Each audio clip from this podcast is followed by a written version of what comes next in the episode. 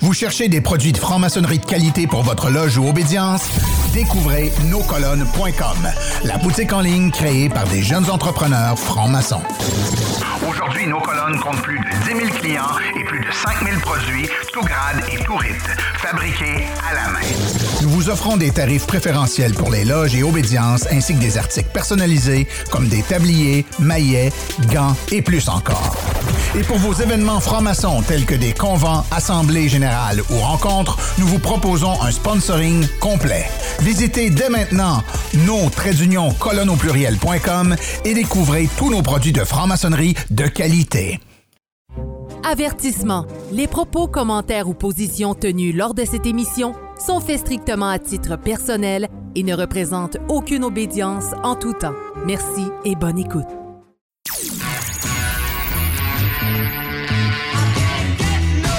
Êtes sur Radio Delta, la radio qui rayonne entre les oreilles.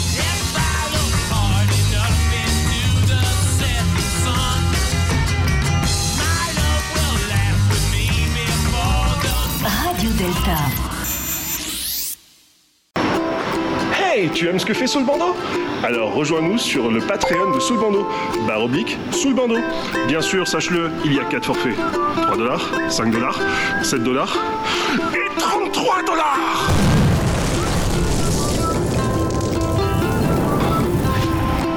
Abonne-toi.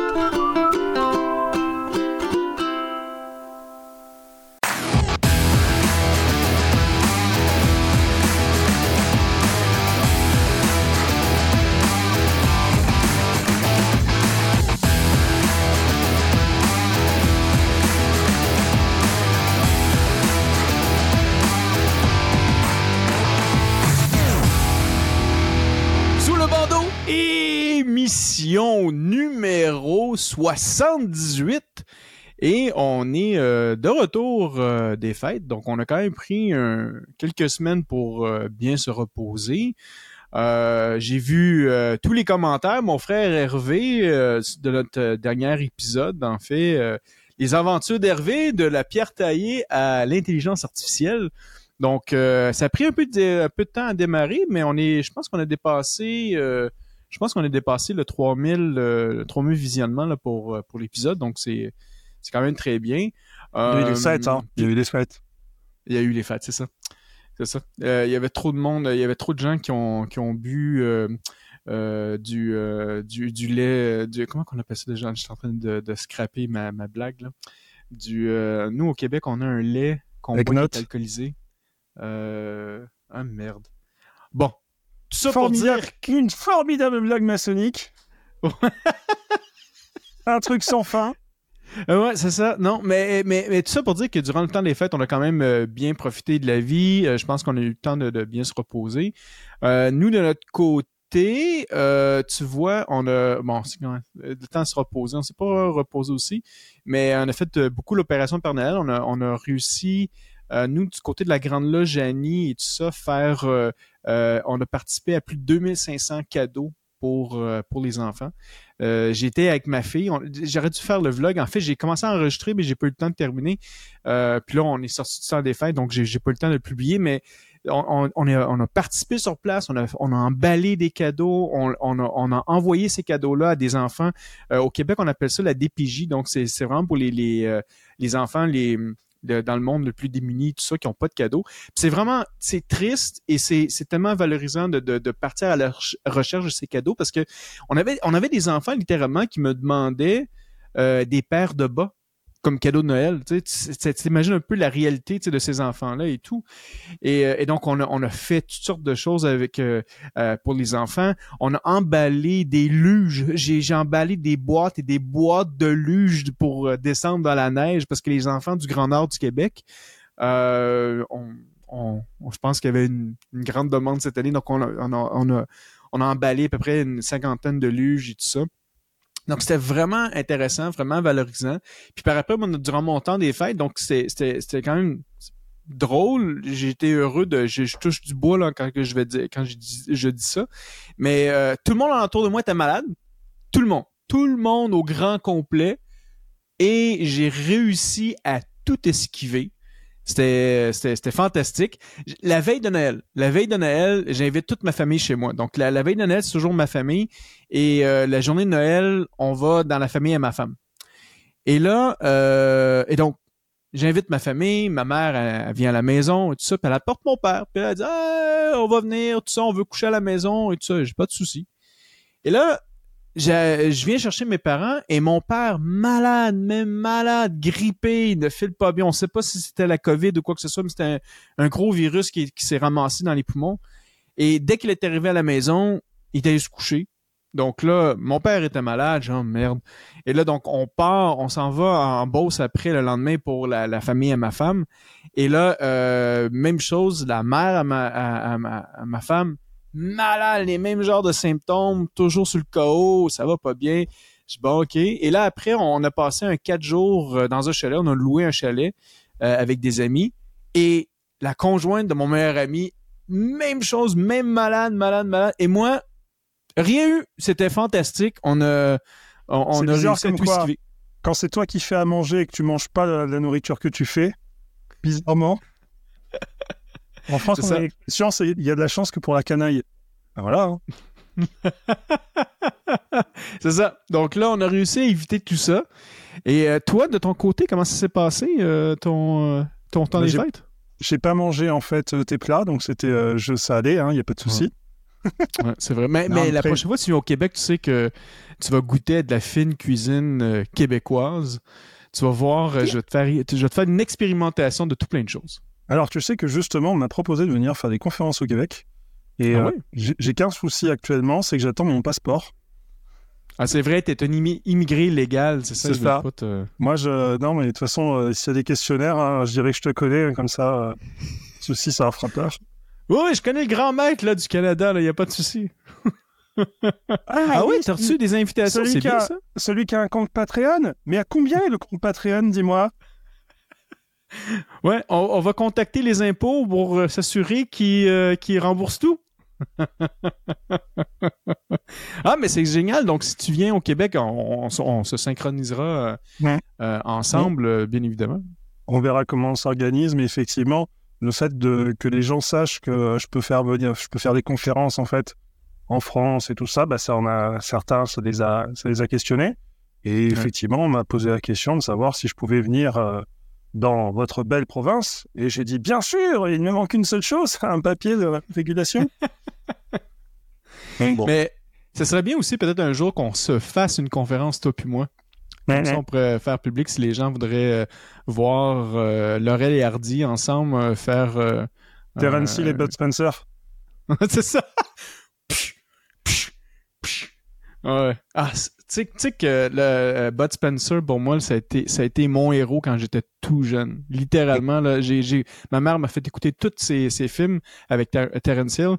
Et Mais pour moi, là, du western spaghetti, là, c'est, c'est, c'est- écoute, euh, Tu les écoutais, mais tu les regardais pas, c'est ça? Ah, je faisais, non, non, je faisais tout. Bon, allez. Et si on attaquait un petit peu, parce que là, déjà, on n'est plus que 12. Donc, euh, Ouais.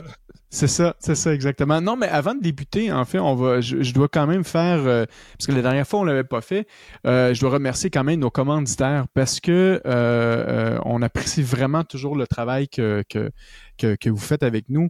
Euh, deux commanditaires, le commanditaire premium en premier, ce qui est consultant BGH, qui sont une firme informatique, euh, qui sont à Montréal, mais aussi un peu partout euh, à l'international, spéci- aussi spécialisés en Afrique. Donc, euh, si vous avez des besoins informatiques, des services de téléphonie IP et tout ça, euh, consultant BGH, je vais mettre le lien quand même en, en- en dessous. Euh, on les remercie de, de- de participer maintenant. Ils sont rendus des commentaires premium. Donc, euh, un grand merci euh, euh, à eux. Et bien évidemment, ben, no-colonne.com. Euh, Vincent, Oscar, deux, euh, deux, deux frères absolument fantastiques. Euh, vous leur direz bonjour de ma part. Et euh, d'ailleurs, parce que je fais le lien avec ça rapidement avant notre sujet, parce que euh, tu es maintenant la, préface de mon livre qui est euh, Lucifer et la franc-maçonnerie, euh, anatomie d'un mythe. Et bien évidemment, ben, nos, nos-colonnes.com va être euh, aussi un, euh, un revendeur de notre de nos publications pour, pour la roseraie des philosophes. Donc, euh, encore une fois, euh, merci à Vincent et à Oscar, c'est vraiment très apprécié. Euh, sinon, Je ben, on- Je vais d'ailleurs me faire beaucoup d'amis dans cette préface. Ouais, ben écoute, je l'ai, j'ai, j'ai- si on peut commencer le, le- début du sujet avant, avant, avant qu'on aille au sujet principal, euh, c'est toujours bien de, de- de parler de ce genre de choses-là. Tu sais, bon, en premier lieu, moi, faire un livre, c'est tout un, challenge pour moi parce que j'ai toujours eu le syndrome de la page blanche. Je, connais rien là-dedans. Puis moi, j'écris, puis euh, bon, euh, ça peut prendre beaucoup plus de temps euh, pour écrire quelque chose. Je me rappelle, on avait eu une conversation depuis moi un jour. Tu disais que toi, habituellement, tu vas écrire ta première version, tu vas l'effacer, tu vas recommencer par après. Moi, tu peux pas me demander ça parce que sinon, ça va prendre le double ou le triple du temps. Déjà là, ce livre a pris un an et demi à écrire et, tout le monde le sait. Là, tout, ça, c'est inspiré par toi parce que tes, deux fameux euh, vidéos sur euh, Satan et Lucifer avec la maçonnerie, moi, ça faisait des années que les gens, tu sais, euh, moi, au Québec, c'est absolument incroyable. Les gens, des fois, comment qu'ils sont, qui peuvent être méchants, puis vouloir des fois faire des menaces et même jusqu'à des menaces de mort et tout ça. Et souvent, on me traitait de tout luciférien et tout ça. Puis à chaque fois, je me battais, pas je me battais, mais tu sais, je, je, je, voulais toujours me justifier et tout ça. Je me suis dit, sais-tu quoi? Je vais me justifier en leur chargeant un modique prix dans un livre et comme ça ils pourront lire et se faire leur propre opinion de tout ça donc euh, c'est- vraiment grâce à toi et c'est pour ça que je suis très heureux que euh, et c'est pour ça que je suis très heureux que tu fasses ta préface et moi je trouve ta préface tellement drôle et tellement tu sais elle est précise euh, pour moi c'est c'est c'est c'est parfait c'est juste juste c'est parfait parce que ça, ça, ça représente aussi notre humour qu'on a ensemble tu sais notre, notre euh, le côté euh, euh, sarcasme et, et, euh, et donc, euh, ouais, euh, c'est super intéressant. Et, et tout ça, c'est c'est en gros grâce à toi. Puis là, maintenant, je suis en train d'expérimenter Adobe InDesign, qui est un cauchemar pour moi. J'ai de la misère à formater. Non, mais c'est une horreur. C'est une horreur. Écoute, et surtout toi dans ton texte, ben là, des fois, tu vas avoir comme des petites questions, et là, je dois tout justi- euh, justifier, et là, ça, ça, ça brise tout. Euh, je te le dis, là, j'ai j'ai des, euh, j'ai des bouffées de chaleur depuis tantôt. Ne justifie pas. Ne justifie pas. ne justifie pas. Non, Ouais, ben, ce, c'est qui, ça. ce qui était, ce qui était intéressant surtout, c'est que. Alors, on va expliquer un petit peu on a d'attaquer le sujet, parce Ouais. que déjà à peu près 18 minutes. Et. non, mais en fait, ce qui était intéressant, c'est qu'au départ, quand tu m'as parlé de, de faire ce livre, mon premier réflexe, ça a été de dire Ouais, allez, ben, oui, bien sûr. Et puis, en fait, euh, tu me dis Mais je sais pas faire. Je dis Mais alors Enfin, tu crois que les gens qui publient un livre, euh, ils savent faire des livres avant? Enfin, euh, je crois que tu as Ouais. suivi un cours à la fac en disant Hey, comment écrire un livre? Donc, il y a un moment, il faut essayer des trucs. Euh, Ouais. Tu peux pas écrire une bonne version au départ spontanément et tu as refait plusieurs fois euh, ton, ton ébauche.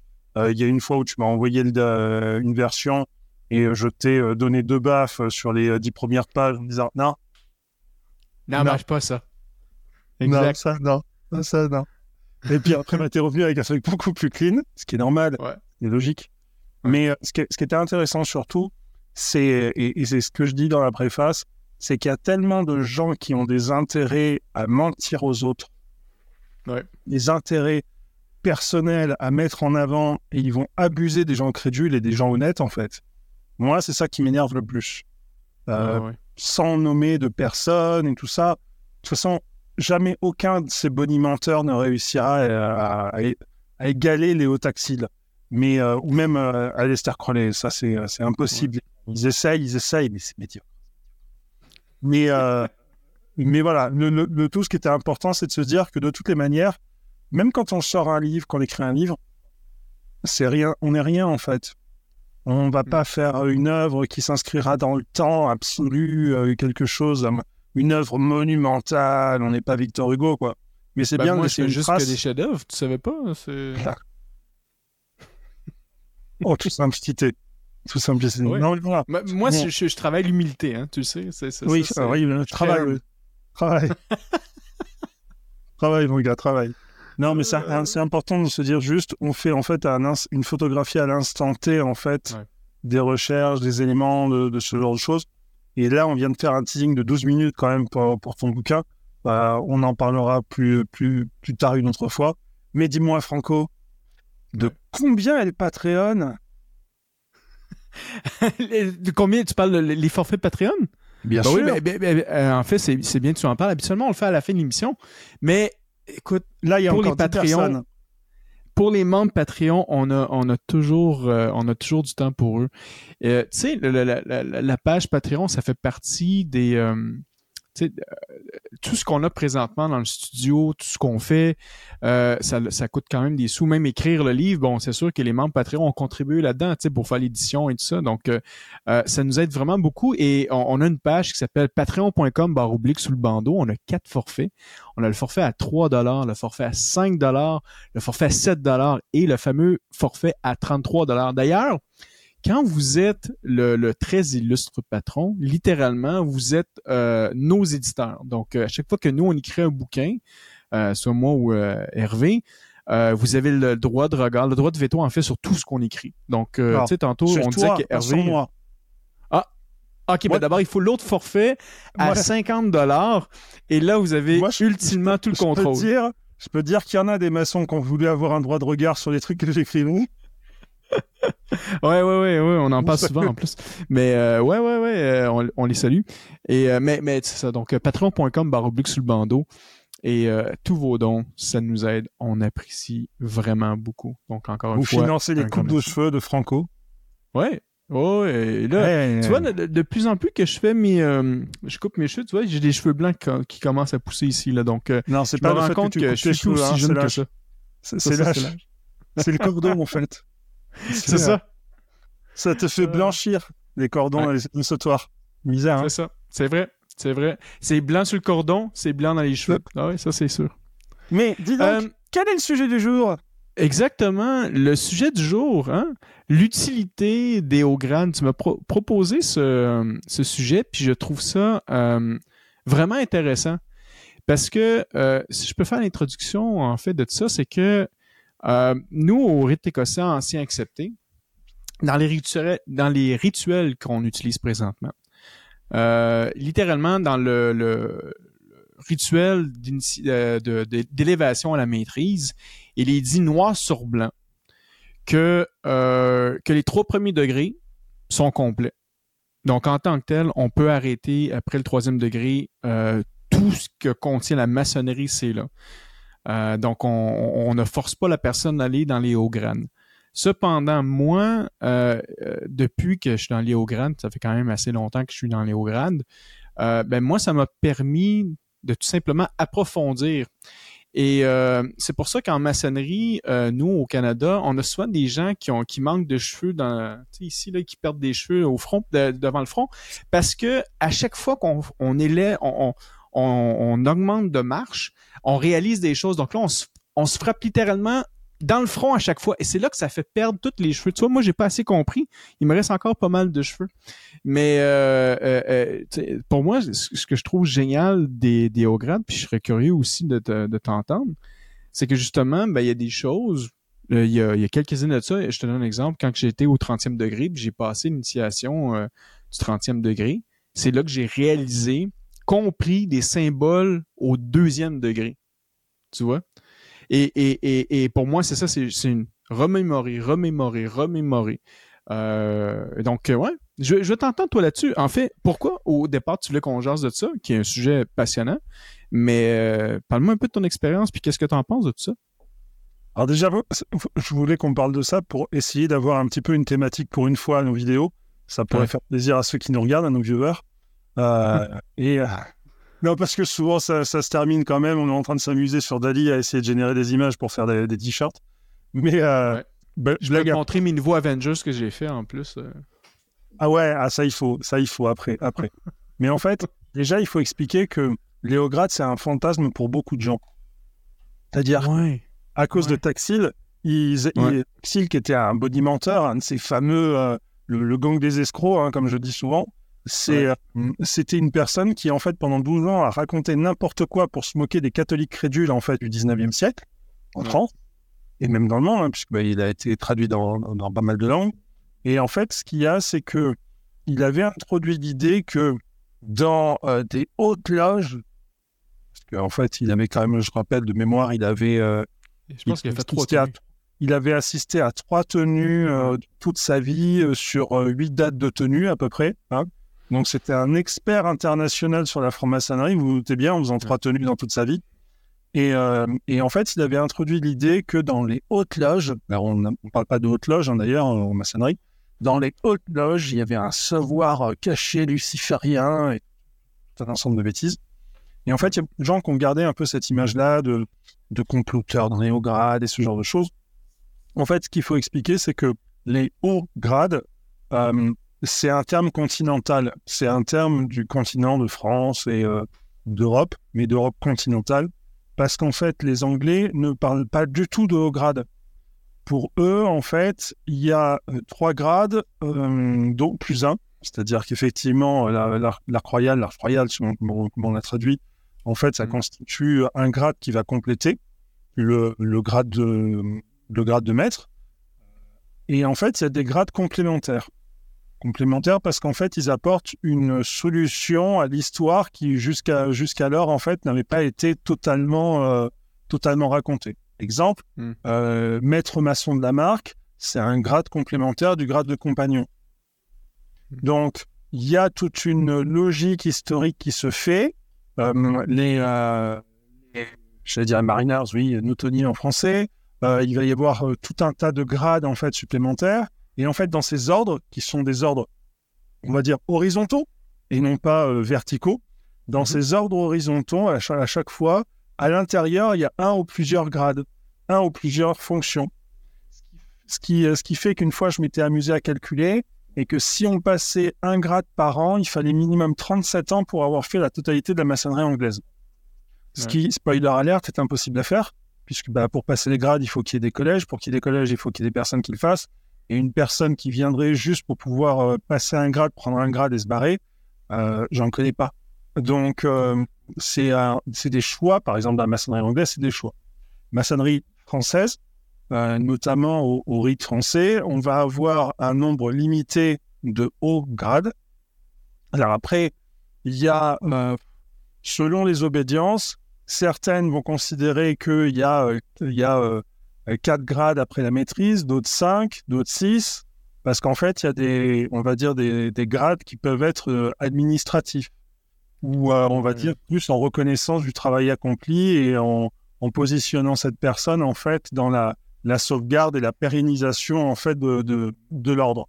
Mais ce qu'il faut se dire, c'est que les histoires symboliques, en général, au rite français, on peut se limiter à 4 grades, et euh, derrière, en fait, avoir encore d'autres d'autres ateliers en allant visiter à droite à gauche. Et au RE2A, c'est pareil. Alors, RE2A, c'est encore pire parce que de mémoire, euh, le RE2A, à cause de Taxil d'ailleurs, avec toutes les bêtises qu'il a été inventé, hein, euh, à cause de Taxil, on s'imagine qu'il y a euh, des, des, savoirs secrets et selon ce qu'on répond, et eh ben en fait, on accède à la vraie science ou alors on accède à une fausse science. c'est tout un délire.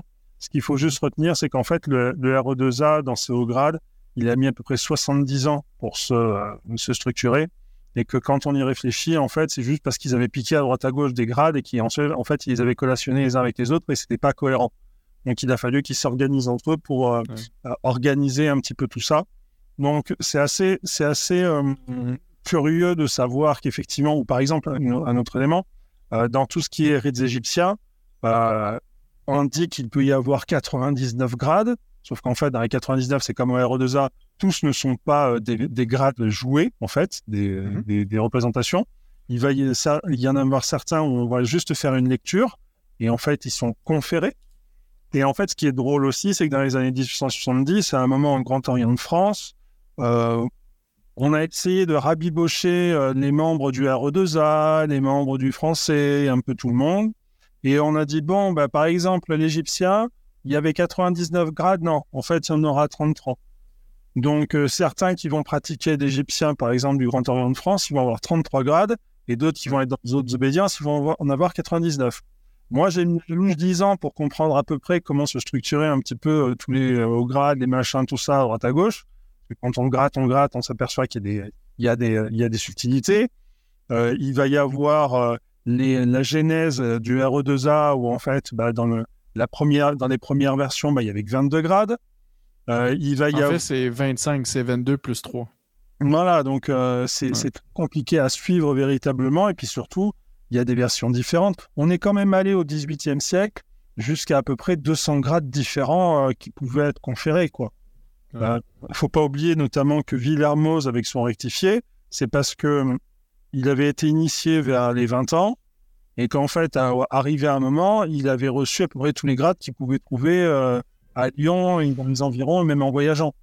Donc, euh, voyant que rien ne lui convenait, il a pris les, euh, la, str- la stricte observance templière avec d'autres frères, il a retiré d'une partie de sa substance et il a réinjecté, en fait, bah, de la, on va dire, de- une espèce de, de- de vision de Martinez de Pasquali à l'intérieur pour faire vraiment une âme à son, à son régime rectifié. Donc, euh, il suffit euh, de, de plusieurs personnes pour inventer des rituels. Donc, forcément, derrière, euh, pour tout ce qui est haut grade, c'est la même chose. Mais c'était important de pouvoir parler de ça parce qu'en fait, la, la question qu'on se pose souvent, c'est est-ce que c'est obligatoire d'a- d'aller dans les hauts grades, par exemple? Il y a des frères qui, qui se posent la question. La réponse, c'est bien sûr que non et bien sûr que oui. C'est-à-dire que, est-ce que c'est obligatoire? Bah non, puisque déjà, euh, souvent, il faut qu'on nous soit proposé de pouvoir entrer euh, là-dedans. Mhm. Mais bien sûr que oui, parce qu'en fait, vu qu'il y a une histoire complémentaire, si on ne la fait pas, en fait, on n'a pas tout compris. Et en fait, on ne sait pas jusqu'où on va nous amener à réfléchir. Euh, L'autre soir, j'étais à, à deuxième ordre du français. Deuxième ordre du français, il y a des éléments symboliques, sans rentrer dans les détails, qui sont très intéressants euh, sur l'humilité, sur plein de choses, à faire réfléchir en fait. Les grades maçonniques, en fait, ça permet de, de- de réfléchir en fait, de, de le vivre, c'est permettre une évolution, une transformation. C'est ça la chose. Maintenant, pas tout le monde est invité à parcourir euh, le chemin euh, plus avant. Euh, des fois, dans certaines obédiences, euh, on- alors je dis obédience, mais c'est pas vraiment ça qu'il faudrait dire, puisque justement, les structures des hauts grades sont séparées en fait des structures des obédiences bleues en fait. Donc, ce qu'il faut se dire, c'est que il y a une gestion d'apprentis compagnons maîtres et il y a une gestion séparée en fait de tout ce qui est au grade ou au grade euh, complémentaire. Bien évidemment, les gens qui sont dans ces structures complémentaires font partie aussi des loges bleues, mais il y a une notion de souveraineté en fait des décisions euh, qui des fois est un peu poreuse. On reproche souvent ça au RE2A, hein, euh, notamment en France, que les décisions qui se passent dans les hauts grades influent euh, beaucoup sur les, euh, les décisions qui peuvent se prendre dans les loges. Mais je pense vois, une- moi, j'ai, j'ai, euh, si je peux me permettre, euh, pour moi, c'est une réalité qui est dans. En fait, non, je dirais pas que c'est une réalité, mais ici au Québec, Oh. les structures sont vraiment séparées. Mais j'ai vu quand même en France, je nommerai pas les obédiences, mais que euh, Des le ingérences. grand maître, hein? des ingérences. Les gens- Ouais, oui. Donc, le, grand maître qui était en loge bleue, en fait, en dans, dans l'obédience, bon, ben là, pour bien paraître, il est passé au Suprême Conseil. Et là, tout d'un coup, ben, c'est toujours lui qui donne les directions parce que c'est lui qui a appointé comme très puissant souverain grand commandeur le grand maître. Et là, le, le, le, le, le grand maître, ben, en fait, c'est ça. Donc, euh, euh, est au service du, du Suprême Conseil, tu sais. Mais je pense que c'est pas toutes les juridictions qui sont comme ça. Tu vois, Oh. comme nous au Québec, notre juridiction, elle est des hauts grades, elle est 100% indépendante, donc on n'a aucun, aucune influence. Mais euh, j'ai déjà vu effectivement cela dans, dans, dans, dans le passé. Tu sais, mais tu sais, euh, en fait, le, en fait, au Québec, ça existe quand même avec le RER. Le RER, avec sa structure qui est différente un peu, euh, que, que je sais que certains vont me lancer des tomates, mais c'est pas mal pyramidal. Puis euh, tout euh, tout vient d'un grand boubou, puis que finalement, ben que lui dans sa commanderie, ouais, ouais, grand grand boubou, nous, hein. Euh, grand boubou, et là avec sa commanderie, il va prendre des décisions. Ces décisions vont redescendre à la loge à la loge verte. La loge verte va redescendre sa décision en loge bleue. Puis c'est toujours les mêmes personnes ou presque. Donc tu sais, les décisions sont toujours prises en haut que ça descend jusqu'en bas. Tu sais, euh, c'est cette, cette partie que moi j'ai beaucoup plus de misère. Moi, j'ai, moi, j'ai, une affinité pour euh, la démocratie, pour le, le fait que ce soit libre et que chacun a sa, sa propre euh, opinion.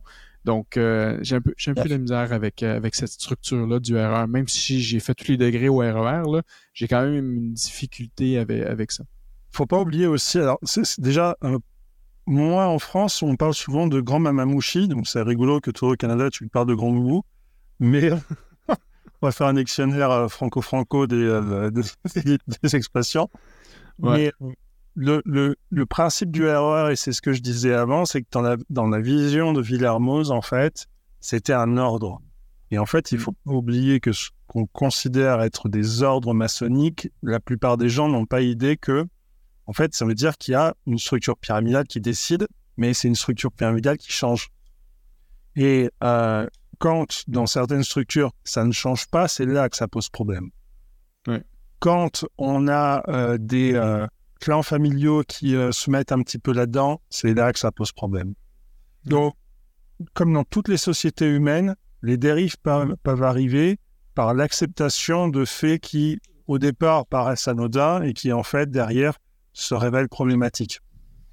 Donc, euh, ça pose des soucis sur des fois des successions de grandes maîtrises, ça pose des soucis des fois sur tout ça. Mais ce qui est vraiment important, c'est qu'on fasse la distinction entre la politique maçonnique et la pratique en loge. Enfin, et en chapitre, et en tout ce que vous voulez euh, en termes d'atelier supérieur. Parce que il y a des personnes qui sont investies au poste d'officier, c'est-à-dire des personnes qui vont réaliser une cérémonie. Et en fait, ces personnes-là, 98% du temps, elles en ont strictement rien à faire de ce qui se passe dans les, dans les, les arrière-cours, la popote de politique maçonnique. Et souvent, c'est ça qui vient poser des soucis, en fait, aux frères et aux sœurs. C'est de voir qu'on on passe des fois plus de temps à, discuter sur des décisions, sur des, euh, des choix et tout ça, et pas forcément sur les symboles et pas forcément sur la- l'amélioration personnelle. Et, en fait, ça, historiquement parlant, pourquoi est-ce qu'on a créé autant de grades maçonniques? Ben, En fait, c'est parce qu'au départ, il y avait un grade d'apprenti compagnon. Une fois que tu l'avais, ben, il n'y avait plus grand-chose derrière. Parce que le maître, c'était celui qui avait payé pour avoir la patente. Donc, tu, tu viens, tu en reçois six, pas six à la fois, tu as une réunion par semaine. Au Mhm. bout d'un moment, tu es un peu sué, quoi, parce qu'il n'y a pas grand-chose d'autre à faire. Ouais. Donc, ils ont dit non, mais les gars, vers 1700, allez, 1725 à Dalouche, non, mais on, va faire un grade de maître. Donc, ils ont pris, en fait, euh, des parties du grade de compagnon, et puis Ouais. ils ont dit que c'était en maître, et puis ils ont rempli, en fait, les trous après dans le grade de compagnon. Et puis après, on a dit non, mais euh, en fait, il n'y a pas que ça comme grade, vous vous doutez bien, hein, parce que c'est un savoir qui est ouh, que les maçons inventent toujours des, euh, des légitimités historiques pour rendre noble un lapin, vaut mieux l'appeler de Garenne. hein. Mais, euh, mais en fait, euh, on s'est retrouvé à avoir des créations de, de grades, des fois qui se ressemblaient, des fois qui. euh, si certains veulent s'amuser, par exemple, sur Gallica, GA2LICA, c'est là-bas la Bibliothèque nationale de France, qui en fait a listé dans ses fonds certains au, au grade maçonnique, des versions du RE2A antérieur, ce genre de choses. Le, le truc, c'est que c'est- c'est assez drôle, quoi, parce qu'effectivement, on voit qu'il y a une petite surenchère quand même qui est faite. hein. On voit qu'il y a des, des spécificités, des trucs qu'on invente. Et même quand on regarde un petit peu les, les grades, on s'aperçoit qu'il y a des choses qui, par exemple, maintenant sont faites et qui, en fait, ne, ne correspondent à rien euh, Ouais. auparavant, quoi. Euh, un exemple très bête, sans, sans trahir de secret, euh, quand on fait des santés avec un couteau, en fait, au départ, c'était pas forcément un couteau. Mais c'est qu'on disait, si on n'a rien, bah, vous prenez votre couteau. Sauf que bah, 200 ans plus tard, on dit, bah, c'est un couteau, en fait, les gars. Ah oui, d'accord. euh.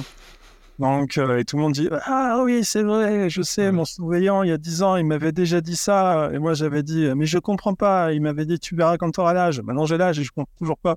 C'est ça. Mais, euh, mais le problème, c'est ça, c'est de retrouver un peu les sources des choses. Euh, moi, je, je désespère pas notamment euh, de, de trouver des éléments sur la- les, les signes d'ordre de- d'émulation qui, moi, me font penser à certaines choses, mais que j'aimerais bien voir écrit quelque part dans des journaux, dans des trucs. Ça, c'est un truc que je cherche, me rend depuis 5-6 ans. Ah ouais. Tu vois, parce qu'on bah, on ne sait pas pourquoi on fait ça, quoi. Et si on ne sait pas pourquoi on fait ça, c'est qu'à un moment, à un moment, on a perdu un truc. Donc, il faut essayer de retrouver la- le petit truc. Dans, les, euh, dans la recherche de mon livre, je reviens dans mon livre hier. Allez acheter là, bientôt le Lucifer et euh, la franc-maçonnerie. Mais il en pré-vente? Tu l'as pas mis en Euh, pré-vente? oui, euh, prévente euh, très bientôt. J'attends. euh, en fait, je dois terminer certaines modifications sur le site web. Puis après, je vais pouvoir faire la Parce prévente. que tu, tu peux mettre la pré-vente, si tu le vends sur Amazon par exemple, tu peux mettre la pré-vente maintenant. Ouais, mais il fait. il- non, c'est que j'attends, euh, j'attends mon code ISBN pour faire ça, et je devrais l'avoir d'ici cinq jours. Donc, euh, ça devrait être fait. Euh, revenons à nos moutons. Mais euh, donc, pas chèvre. euh, durant toutes les recherches, tu sais, euh, que, que j'ai fait et tout, euh, bon, une des choses au départ, tu m'avais, on avait regardé dans la vidéo, ben, que j'avais regardé dans ton vidéo, on parlait du manuscrit, de- du manuscrit de Franquin. Et euh, je l'ai acheté. et je me suis amusé avec, je me suis régalé. Et j'ai aussi un autre, euh, un autre livret, en fait, qui date de 1868 sur euh, tous les rituels du rite écossais ancien accepté. Euh, en 1783, on peut voir que les hauts grades du rite de perfection, l'ouverture et la fermeture de loge, huit lignes, littéralement. Quelle heure est-il? Boum, boum, boum. La la la la la, la petite danse, la vie est belle, on ouvre les travaux. Même chose, la la la la la, on ferme les travaux, merci, bonsoir. C'est fait, c'est- très simple. hein. Et tout le contenu est dans l'aspect théâtral de la chose. Parce qu'on le sait, les Américains, quand ils font les initiations, tout ça, ils se mettent des costumes, puis ah, ils vont, eux, ils veulent le vivre, ils veulent le sentir, cette maçonnerie. En 1868, ce que j'ai trouvé super intéressant avec les rituels du 4 à 33 pour le rite écossais accepté, cette fois-ci, on a encore des petites ouvertures, des petites fermetures. Ça, c'est toujours présent. Mais on a fait des chansons. On a fait des partitions de musique. Vraiment intéressant. Et là, on pouvait voir, euh, tu sais, du- durant une exaltation, t'as les frères, t'as les partitions de musique. Donc là, euh, j'ai demandé à des sœurs euh, à, Québec qui travaillent pour l'Université de, de, Laval de, de, travailler sur ces partitions-là pour, pour les refaire puis les chanter, parce que pour moi, c'est un héritage, c'est un bel héritage. Puis c'est intéressant de voir que pour eux, dans ce temps-là, ben leur, leur maçonnerie, c'était très musical, très chanté, et on voyait pas des, tu sais, des, des- discours, euh, le discours de l'orateur ou quoi que ce soit. Non, non, on voyait pas ça. Tu sais, on voyait vraiment, c'était, c'est exprimé, c'était, c'était, c'était dans, dans une belle tonalité musicale, tu sais. Ce Donc, qui fait euh, ça, tout ça, je sais pas pour toi, qu'est-ce que tu t'en sais, mais l'aspect d'avoir rajouté du texte, est-ce que c'est typiquement français? Est-ce que c'est, c'est nous, euh, ben, en fait, c'est-tu en Europe, ça a été rajouté dans l'histoire, ça? En fait, déjà, ce qu'il faut préciser, c'est que l'histoire des, euh, de la musique, c'est pas cohérent de ça, puisque de base, je le rappelle, la maçonnerie, ça se faisait dans les tavernes.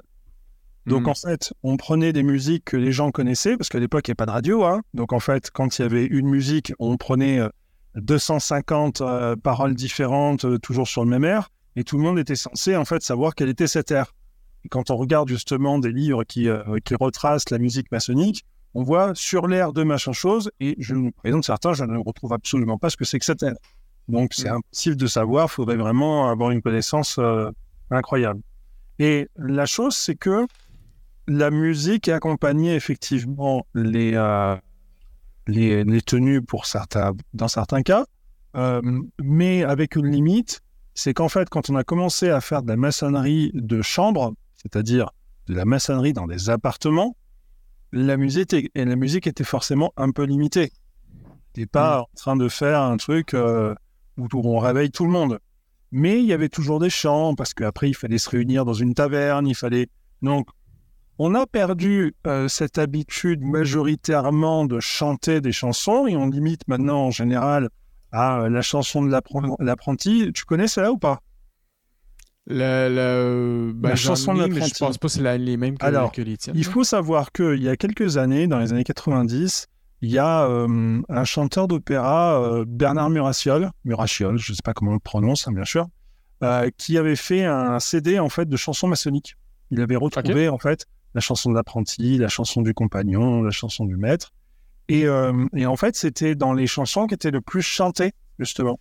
Et ça faisait genre euh, frères et compagnons de la maçonnerie, euh, Ouais. chagrin, jouissons des plaisirs de la vie. euh. Tu sais que les Haïtiens, les frères et sœurs haïtiens ont repris ce, ce, ce chant-là. Ouais. Et écoute, là, c'est comme dans une cathédrale, puis là, il dit euh, Mes frères et sœurs de la maçonnerie. ah. Puis tu vois, ils sont passionnés, puis ça. Ce qui est drôle, c'est qu'il y a plusieurs versions. Il y a plusieurs Ouais. versions selon les obédiences. Et euh, moi, ça m'est déjà arrivé justement. Je connais la version Miraciole de base. Et en fait, euh, ah, on va chanter la chanson de l'apprenti. Moi, oui, bien sûr.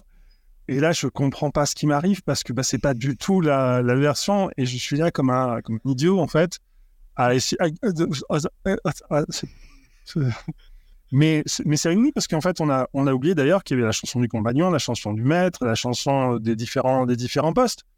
Et, euh, et en fait, on avait l'habitude de connaître toutes les paroles. Et maintenant, on se limite à une pauvre chanson, euh, ou encore on, on fait que, allez, euh, on fait euh, quatre couplets et un refrain, et on fait deux fois le refrain, et puis c'est limité, quoi.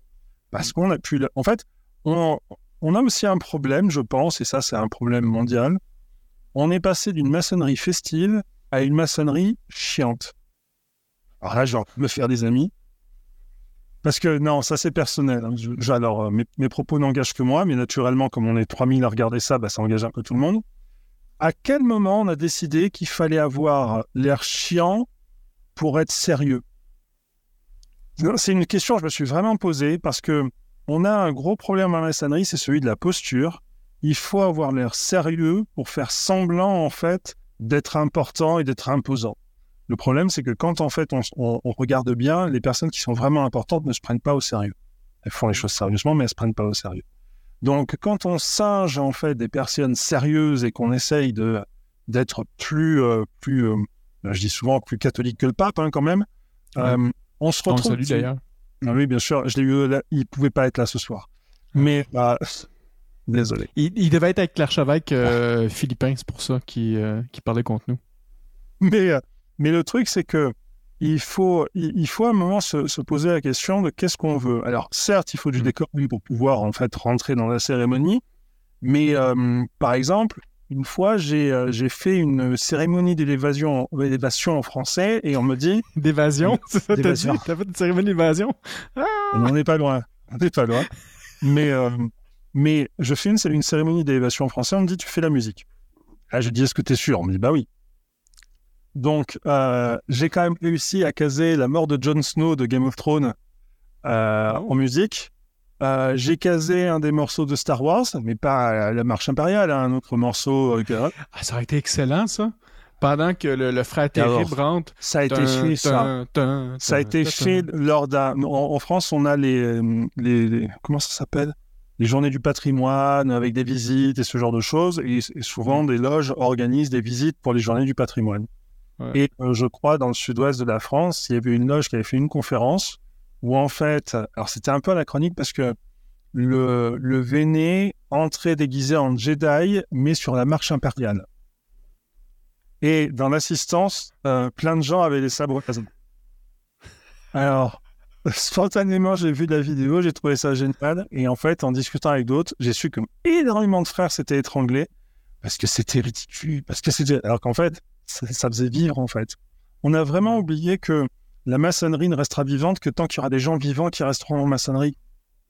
Parce que si c'est pour en fait avoir une assemblée de gisants qui euh, sont là juste pour être là, chauffer des chaises et dire j'étais là, ah là là, qu'est-ce qu'on a passé un bon moment, on a reçu notre salaire, c'est pas ça le truc. Il faut vivre une maçonnerie, heureuse.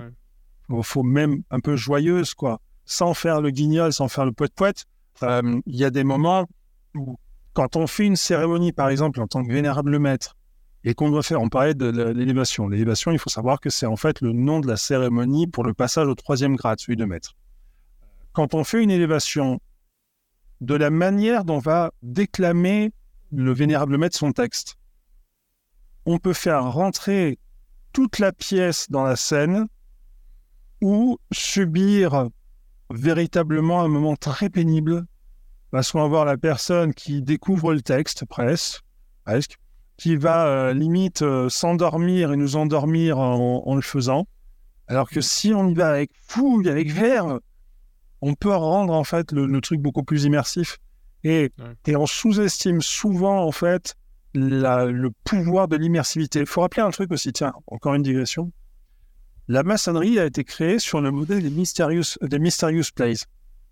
Les Mysterious Plays, vous tapez sur, sur Wikipédia, Mysterious Plays, et en fait, c'était des représentations théâtrales que les, euh, je sais pas si on peut dire guildes, mais plutôt les ordres, euh, les, structures, les structures artisanales.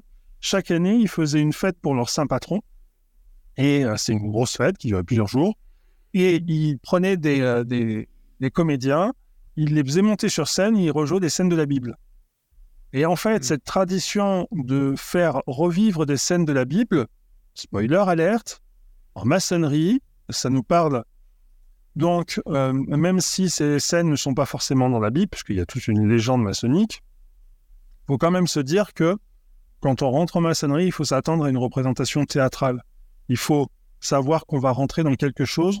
Moi, ce que je disais en tant que préparateur, et, et ça marche d'ailleurs, si vous avez à être préparateur euh, cette année, l'année d'après ou n'importe quoi, expliquez qu'en fait, euh, la personne qui va rentrer en maçonnerie va être le, le, le, le protagoniste, le personnage principal d'une pièce de théâtre.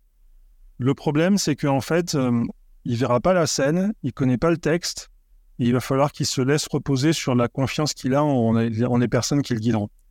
En fait, c'est Et- de l'improvisation. Voilà, c'est ça. Il y a des moments où on va te dire des trucs, il y a des moments où on va te dire c'est à toi de le dire, mais en fait, tu verras que même si tu es confiant au départ, il y a un moment, garçon. euh, Moi, j'ai vu des bonhommes au départ dire ah, non, mais c'est bon, y a pas de souci, je suis pas stressé.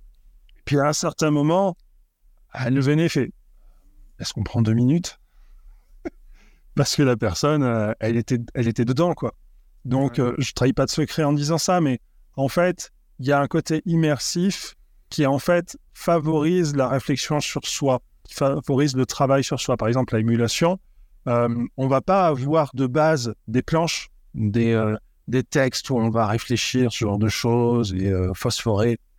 Par contre, le vrai travail, c'est le travail de, euh, intérieurement parlant, réfléchir au- à la maîtrise de texte qu'on va avoir à dire, au contrôle de ses gestes.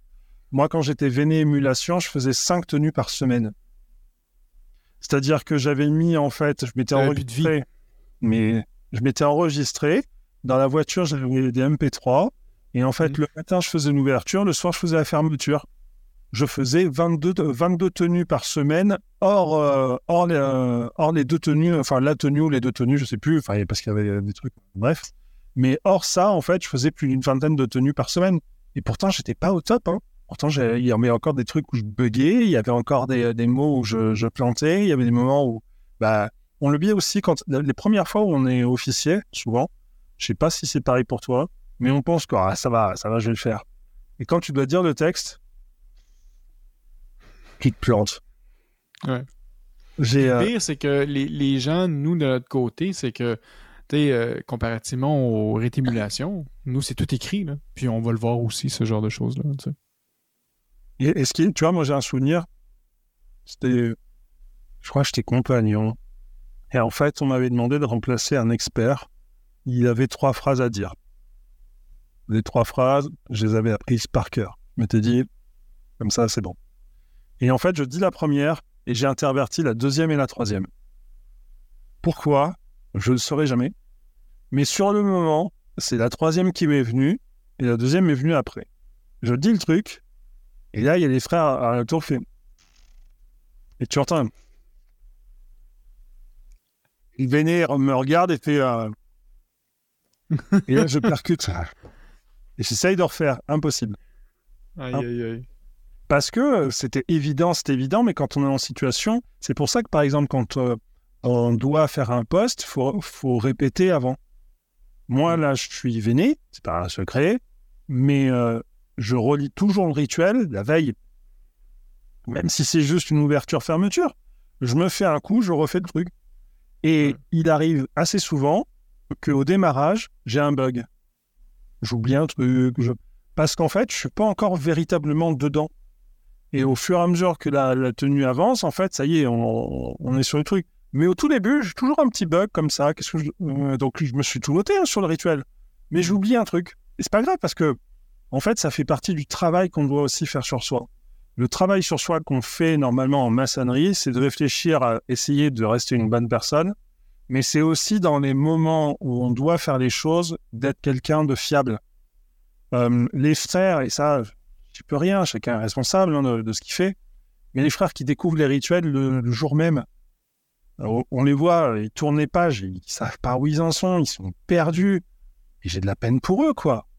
Mais à un moment, quand ça fait six mois que c'est le cas, enfin, c'est plus de la peine, c'est, enfin, c'est, euh, c'est- on a dépassé ce stade-là, quoi. C'est qu'à un moment, il s'est pas pris en main, le gars, quoi. Ouais. La main, bien Ben, sûr. moi, j'ai il toujours savent. habituellement ce, ce genre de, de, de- c'est de la, ce genre de rituel là, c'est des, euh, lecture de chevet. C'est important de, l'apprendre, de le relire et de le relire. Au moins de, le visualiser. Là, pour moi, c'est super important, ce genre de Il y a un exercice qui est pas mal à faire aussi, et ça, je le dis pour, pour ceux qui vont être à un poste. Si vous êtes nommé, genre, en mai-juin, et qu'on vous dit, bah, tu vas être à tel poste, ouais. tu prends les cérémonies de 1, 2, 3, et en fait, tu vas découper les structures de chaque truc. Donc, par exemple, tu vas, imaginons que c'est comme un film, tu vas avoir l'introduction du film, tu vas avoir la présentation des personnages, tu vas avoir... Et en fait, tu vas noter la structure pour que tu aies en tête, en fait, à quel moment tu te situes. Sur ton rituel, tu vas te marquer à quel moment tu te situes. Parce qu'en fait, si à un moment tu es perdu, tu sais à peu près où tu en es. Tu sais la progression du truc. Et moi, ce que je faisais, et que je fais toujours aussi, c'est euh, tu prends en fait tout ton texte et tu le fais à l'italienne. Tu prends une feuille de papier et tu le fais à l'italienne. Et tu mets que les phrases que tu vas dire toi. Oui, c'est ça, avec les mains, bien sûr. C'est. Mais euh, tu, tu, vas marquer tout ton texte en fait à l'italienne, juste ton texte à toi. Et tu vas apprendre par, tu essaies d'apprendre par cœur, au moins de le lire régulièrement ton texte à toi. Parce qu'au moment où tu vas le dire, en fait, c'est ton corps qui va se souvenir que c'est ça qu'il faut dire quand tu vas dire le truc. Tu vas bugger sur un truc, tu, la phrase, tu la connais, quoi.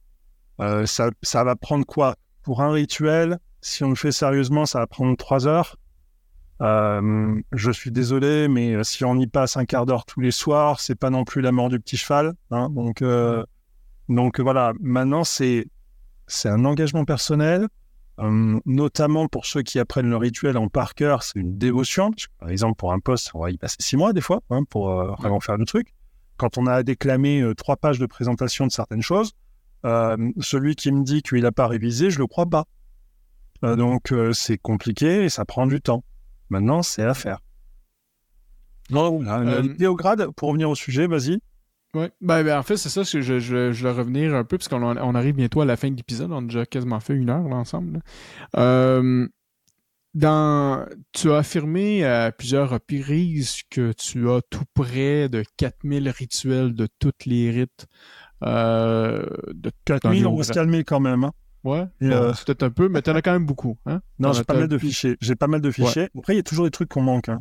Notamment le R2A, euh, celui qui a toutes les versions du RE2A, euh, à part Philippe Michel et peut-être deux trois personnes en France où j'en vois pas trop, j'en vois pas d'autres hein, qui connextionnent les, versions du RE2A. Ben, je le vois avec toi dans tout ce que tu as pu lire. Euh, euh, pour toi, dans, les hauts grades, quel est le rite qui, selon toi, est le, le, plus complet ou je pourrais dire peut-être intéressant? Ben, ça dépend de toi. opinion. Ça dépend de toi. Euh, ça, regarde. je parle pour toi, là. Oui, mais c'est pour ça que tu vas voir. En fait, ils sont tous complémentaires dans la manière de voir et surtout au moment où ils ont été écrits. C'est-à-dire que moi, quand je vais voir, par exemple, un RE2A des années 1820, un RE2A des années 1870, ça va m'indiquer aussi la manière dont on voit les choses. Donc, ils sont tous intéressants pour montrer l'évolution. Maintenant, c'est sûr que néo-français passé par émulation, euh, ayant un peu titillé le RER, ben, je t'avouerai que le RE2A, j'y suis assez euh, distant en fait. C'est vraiment ah quelque chose de, de, distant parce que c'est pas mon ADN. Maintenant, je suis très content qu'il y ait plein de frères qui kiffent le RE2A, quoi. Parce qu'ils bah, sont nés là-dedans ou ils, sont, euh, ils ont trouvé un intérêt dedans. Maintenant, euh, moi, je suis plus distant de ça. Parce que bah, déjà, quand tu fais déjà plusieurs rites, il y a un moment où euh, tu t'embardificotes les pieds à certains moments, hein, tu sais plus comment tu dois marcher. Mais, mais je pense qu'il n'y a pas de rite qui est supérieur aux autres, il n'y a pas de rite qui est meilleur que les autres, il n'y a pas de ce qui est important, c'est surtout les souvenirs qu'on a dans chacun dans nos rites. Tu vois, un truc très bête. Euh, moi, je suis né au français. Je suis arrivé jusqu'au 3.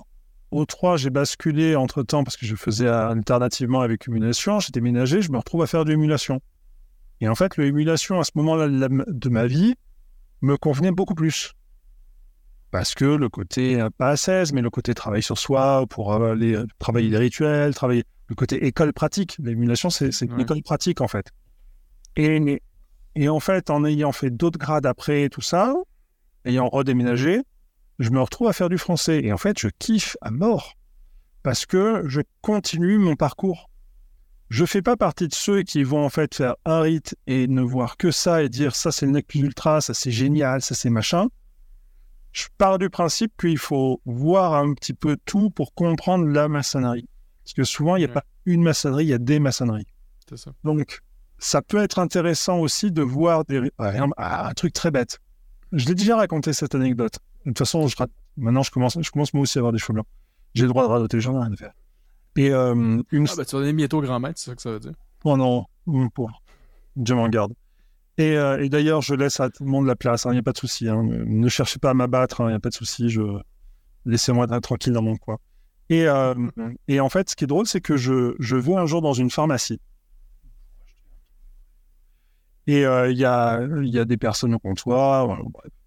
Et en fait, il manquait un, un des trucs de, de la liste. J'attends. Sur mon portable. Euh, les autres pharmaciens s'en vont. Il reste plus que le pharmacien et moi. Il se penche euh, sur le comptoir et fait Je vous connais, mais vous me connaissez pas. Et ça, c'est la phrase que tout le monde me dit en fait quand il a vu ma chaîne YouTube. Ouais. Et euh, je dis Ah bon, euh, d'où ça? C'est le Ah Et en fait, il me dit que vous avez un béret. Je fais Hey, t'es un loulou Parce qu'effectivement, sur ma chaîne, je parle de loulou, bref. Donc, on, on en plaisante, on échange des coordonnées. Et en fait, il était dans un rite que j'avais jamais vu de ma vie, OK. le, le rite français philosophique. Celui-là, Ah, si, si tu le vois, franchement, t'es surpris. Donc, euh, c'est aussi un rite qui a mis 70 ans à se, se forger, mais c'est assez différent de ce que ce qu'on peut connaître, tu vois, que ce soit le grossier, le, régula- le régulateur, ou même le, le français.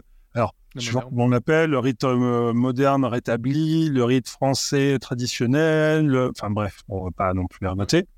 Mais euh, par hasard, quoi, je tombe sur un gars dans une pharmacie qui se trouve être un frère, qui m'invite à venir voir une tenue d'un truc que jamais j'aurais pu voir de ma vie, quoi.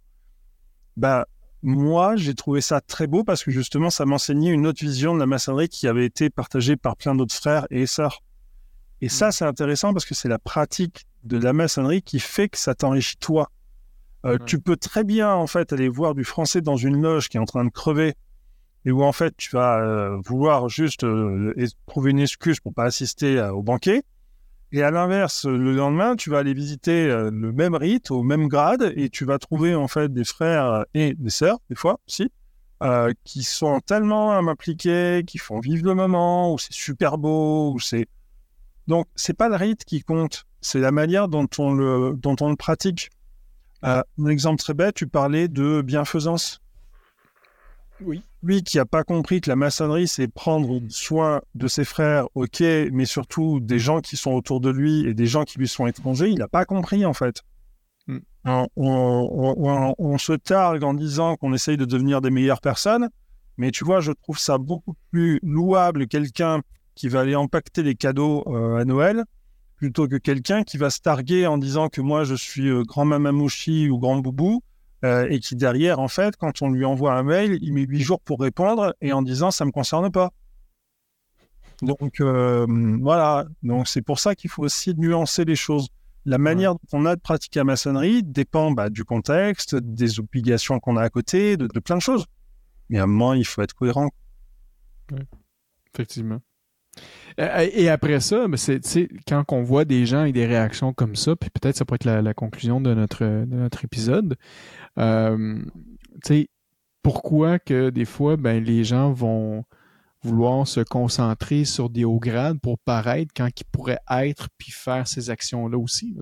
Souvent, il y a des gens qui veulent juste euh, se dépêcher d'aller dans les hauts grades parce que justement, c'est pour eux, c'est, plus important.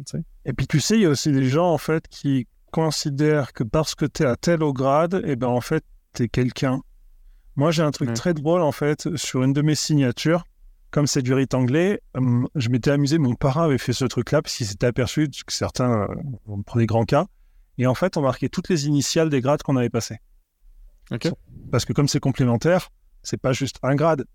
Donc ça faisait une vingtaine de lettres avec des virgules et des machins. Et en fait, il y avait certaines personnes qui te disaient Waouh, t'es tout ça. Enfin, oui, c'est juste assiste à des trucs. Et puis, tu, enfin, au bout de 15 ans, à un moment, si t'as pas passé Ouais. quelques, quelques trucs à côté, c'est qu'à un moment, tu, tu fais de la figuration. Quoi. Et euh, tu vois, maintenant là, en repassant au français, eh ben, je me retrouve avec euh, juste bah, le grade. Et ça me fait tout bizarre parce que, entre guillemets, euh, j'ai plus cette blague-là à faire. Et, euh, et, et tu vois, et en même temps, en- j'en ai un peu rien à faire parce que la satisfaction que j'avais à plaisanter sur le fait que quelqu'un me répondait euh, juste parce qu'il y avait ce truc-là et que ça me permettait de voir un petit peu la personne, bon, bah maintenant, ça s'est un peu tassé, quoi. Parce qu'il y a effectivement des personnes pour qui ça compte.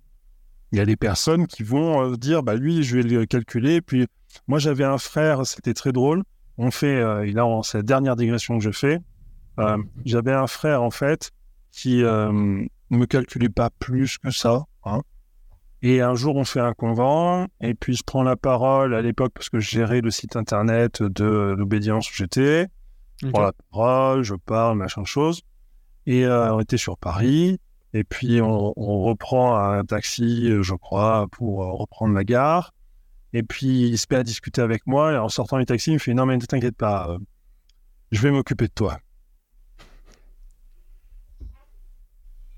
Ça, ça faisait genre trois ans que j'étais là, quoi. Donc, euh, bah, merci. Ouais, ouais. Maintenant que je suis libre, c'est gentil hein, de, de- de t'occuper de moi. Bon, derrière, ça s'est pas plus fait que ça, hein, parce que voilà, hasard, hasard. Ouais. Euh, c'est- assez drôle des fois les réactions qu'ont certaines personnes et certains frères, parce qu'on est, on est tous perfectibles. Pas leur jeter la pierre non plus, on est tous perfectibles. Celui Ouais. qui euh, veut faire croire que ça y est, parce qu'il est maçon, il est parfait, c'est qu'en fait, il n'a pas vraiment compris ce que c'était la maçonnerie. La maçonnerie, c'est une bande de cruches fêlées qui laisse passer la, lumi- la lumière, c'est tout. Ouais. Et suivant les personnes, elles sont plus fêlées que d'autres. Donc, il y a plus de lumière qui rentre. Moi, je suis très fait, il paraît. Et il paraît que ça se voit. Alors là, c'est un truc euh, qu'on voit. Hervé, on est rendu à la fin de l'émission. C'était, euh, je sais, je sais. ça On a réussi à garder un seul sujet toute une émission. Mais qu'est-ce qui nous arrive? Ah, écoute, c'est, un grand départ, je te le dis, là, ça, va- ça va se continuer comme ça. Mais euh, encore une fois, un grand merci d'être d'avoir été euh, avec moi euh, à cet bel épisode-là. On va continuer no- notre belle aventure euh, le mois prochain pour un autre sujet. Je te laisserai aller avec ton mot de la fin. T'as- T'as-tu un mot de la fin pour nous? À part de n'allez pas dans les hauts grades? Dernier mot. Alors, c'est pas moi qui te dirais de pas aller dans les grades. Justement, je, je fais partie de ceux qui disent il faut aller compléter son savoir. C'est parce que tu veux absolument que tu veux garder tes grades, toi. Toi, je suis sûr que tu veux pas donner, tu veux pas partager, c'est pour ça. Moi, je partage. Je partage Partage rien. rien, rien. Rien. Tout pour moi. sauf, sauf tout ce qui sera dans ton prochain livre. Ouais. Euh, Mais, euh, il faut payer pour ça. Il faut payer ça. pour ça. Non, le, le mot de la fin, je pense que c'est justement de se dire que les fantasmes qu'on a sur les hauts grades, ou même si on ne faut pas s'imaginer d'avoir euh, un savoir divin qui nous tombe au-dessus de la tête hein, d'un coup, c'est pas un rayon de lumière qui vient nous illuminer et on se retrouve avec une, tache sur le, une tache de, so- de- de soleil sur le, sur le crâne. Il faut se dire quand même que c'est des outils en plus pour essayer de devenir une meilleure personne. Mais comme tous les outils, si on les utilise mal ou si on s'en sert pas, ça sert à rien. On aura beau donner de la nourriture à des cochons, c'est pas pour, enfin de la confiture à des cochons, c'est pas pour autant que ça va, ça va faire quelque chose. Donc, le chemin personnel, si vraiment on a envie de s'améliorer, oui, faut continuer sur, euh, sur, les, sur les grades complémentaires et les hauts grades. Euh, si c'est juste pour faire une collectionnite et euh, dire, bah oui, je suis à tel grade et derrière, en fait, même pas participer, les gars, restez, restez chez vous, quoi. Parce que euh, les touristes, il n'y en a pas besoin. Si c'est pour avoir 70 personnes sur, le, sur la liste du chapitre il y en a 6 qui viennent, c'est pas la peine. Si par contre, c'est pour en avoir une vingtaine qui sont totalement assidus, oui, parce qu'il faut en fait avoir des gens qui ont la flamme, parce que bah, derrière, il va falloir mettre au, au- à ceux qui arrivent derrière et faire en Ouais. sorte que ça se perpétue. Cool. On finit C'est super un, bien en un plus. beau mot. Je, je vais, mettre un- je, je vais essayer de mettre une petite, euh, une petite hymne de musique en arrière là, pour euh, que ça soit plus motivant. Tu vas, tu vas me faire un montage avec, tu sais, un... Mais, mais, mais t'as as quand même raison, tu sais. Euh, Tu peux le dire ça à ma femme? Hein? Pas peux dire ça à ma femme? Ça Ah, on si, croira pas. si je t'enregistre un petit truc, non, on peut faire un clip. Hervé a raison. Juste ça. Non, mais t'as t'as quand même raison parce que. Puis je, je, je rebondis aussi là-dessus pour euh, mon mot de la fin. Euh, Léograne, tu sais, euh, je vais, je, je, révéler juste une petite partie du quatrième degré. Euh, on, on dit à un certain moment que on arrive au quatrième degré, euh, vous arrivez comme un apprenti, même si on vous considère pas comme un apprenti. Ça veut dire qu'on a passé d'un certain monde profane à un monde sacré. Puis euh, quand on rentre euh, en maçonnerie, ben, on va demander les intentions de la personne. On va dire, pourquoi tu veux rentrer en maçonnerie? On va faire le passage sur le bandeau et tout ça. donc, il va y avoir un questionnement, puis par après, ben, il va y avoir une décision qui va être prise par la loge pour faire accepter cette personne-là en, en maçonnerie. Et là, elle va vivre son processus. Mais dans les hauts grades, c'est la même chose aussi. Donc, comme on disait au tout début de l'émission, c'est que à ce point-ci, on ne demande pas, on, se fait proposer de rentrer dans les hauts grades. Ça veut dire qu'on euh, on considère qu'on a fait quand même un certain travail, mais si on accepte parce qu'on veut accepter, parce qu'on a la peur du manque, puis là on veut juste savoir tout ce qui va se passer, c'est là que ça va devenir, euh, ça va devenir nocif pour la maçonnerie. Il y a, il y a un, euh, j'avais vu euh, euh, il y a quelques années de ça une affiche qui disait, euh, ben qu'est-ce qui peut détruire une loge, tu sais? Puis une des choses qui justement peut détruire une loge, c'est de pas se présenter. Donc autant en loge de, en loge bleue ou que, moi j'ai vu, écoute, dans ma loge, je nommerai pas encore les, les, les gens, bien évidemment, mais j'ai vu des gens qui sont fait initier et se sont jamais représentés. Mais ils se pavanent en se disant je suis franc-maçon. Non, tu n'es pas franc-maçon pour moi. Si tu n'as jamais parti, ju- juste eu une initiation et tu n'as jamais participé aux travaux, pour, c'est, plate à dire, mais je ne considère pas ça. Et c'est la même chose pour quelqu'un qui voudrait aller dans les hauts grades, euh, au quatrième degré et tout ça. Euh, on s'attend que euh, les gens vont, travailler. Il y a un peu une notion aussi de, de devoir, faire ses devoirs. Euh, puis pour moi, un de ces devoirs-là, c'est de participer, d'être avec ses frères et sœurs et de vouloir, de montrer cette volonté-là de vouloir grandir puis d'aller un peu plus loin. Sinon, comme tu dis, ben, un titre, c'est un titre, tu puis sinon, euh, il y, a des- il y a assez de gens sur Internet qui vendent des degrés, ben, tu as juste à mettre, tu sais, investis 1000 dollars et tu seras le seul euh, qui va se pavaner avec ton titre. Puis de toute façon, on te reconnaîtra pas, tu viendras pas en loge, de toute façon, ça change rien, tu, tu viendras pas en loge. Faudra qu'on le fasse en février, ça. On a s'acheter des grades? Non, ouais, non, on appelle en fait des, euh, des brouteurs Illuminati et francs-maçons euh, de WhatsApp On va faire ça. et, euh, et on leur explique justement.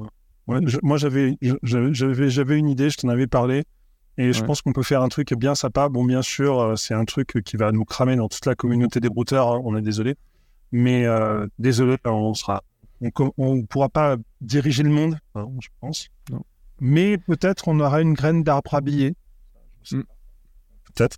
Peut-être. Mais moi, je veux mon diplôme d'Illuminati, ça, c'est sûr et certain. Donc, euh, mais, mais, mais tout ça pour dire, donc, mon message d'un peu de, la fin, c'était ça, c'est que si on, autant qu'on s'investit dans les, dans les trois premiers degrés, euh, une fois qu'on arrive dans les hauts grades, c'est vraiment un investissement sur soi-même, puis d'avancer, puis de, de grandir avec ça. Euh, remerciements, sinon, ben, il y a toujours nos membres Patreon, donc patreon.com baroblique sous le bandeau. Tantôt, on l'a dit, il y a quatre forfaits, mais pour contrôler tous les écrits à Hervé, c'est 50 dollars par mois. Donc là, ça, c'est très clair. Donc, encore une fois, Il y a des gens qui Euh, vont te croire, tête d'ail. Il y a des gens qui vont te donner 50 dollars en s'imaginant qu'ils vont contrôler mes écrits. Non, mais déconner. euh, Il y a vraiment. en pour 50 dollars, euh, si vous prenez le forfait à 50 dollars, on va vous créer littéralement une intelligence arti- artificielle euh, de chat GBT basée sur le profil d'Hervé. Donc, à chaque fois que vous allez déconnectez-le écrire, là. Déconnectez-le là. Donc à chaque fois que vous allez écrire, Attends, j'ai un message à ta femme pour qu'elle coupe Hey! l'internet. Parce que là, tu sais n'importe quoi. Donc, euh, vous irez voir ça, patreon.com baroblique sur le bandeau. Encore une fois, un grand merci euh, pas- pour votre euh, contribution. Euh, merci à nos commanditaires, commanditaires premium, donc euh, consultant BGH et notre autre commanditaire, donc nos-colonne.com. Euh, encore une fois, un grand merci. On a notre page Facebook, facebook.com baroblique sous le bandeau.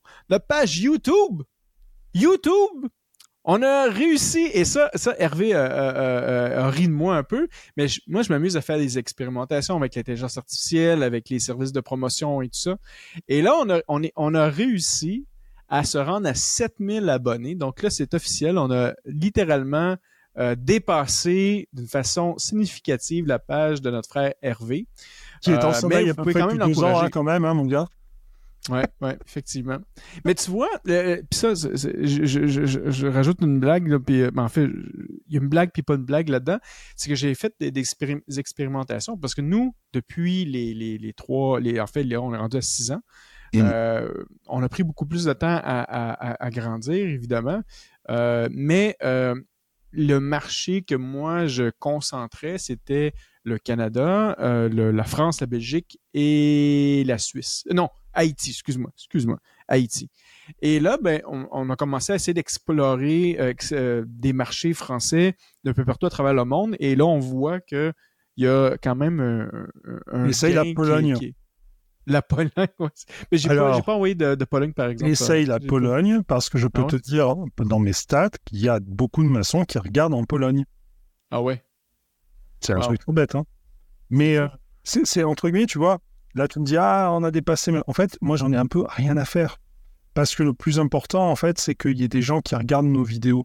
Et d'ailleurs, tu vois, là, alors, on fait euh, donc euh, Canada-France, on pourrait faire l'inverse aussi de temps en temps, et faire un France-Canada, Ouais. et euh, Ouais. parler justement, tu vois, moi, ça pourrait m'intéresser, ça pourrait intéresser, je pense, les, les, les viewers de ma chaîne, de savoir, en fait, comment ça se passe au Canada, tu vois.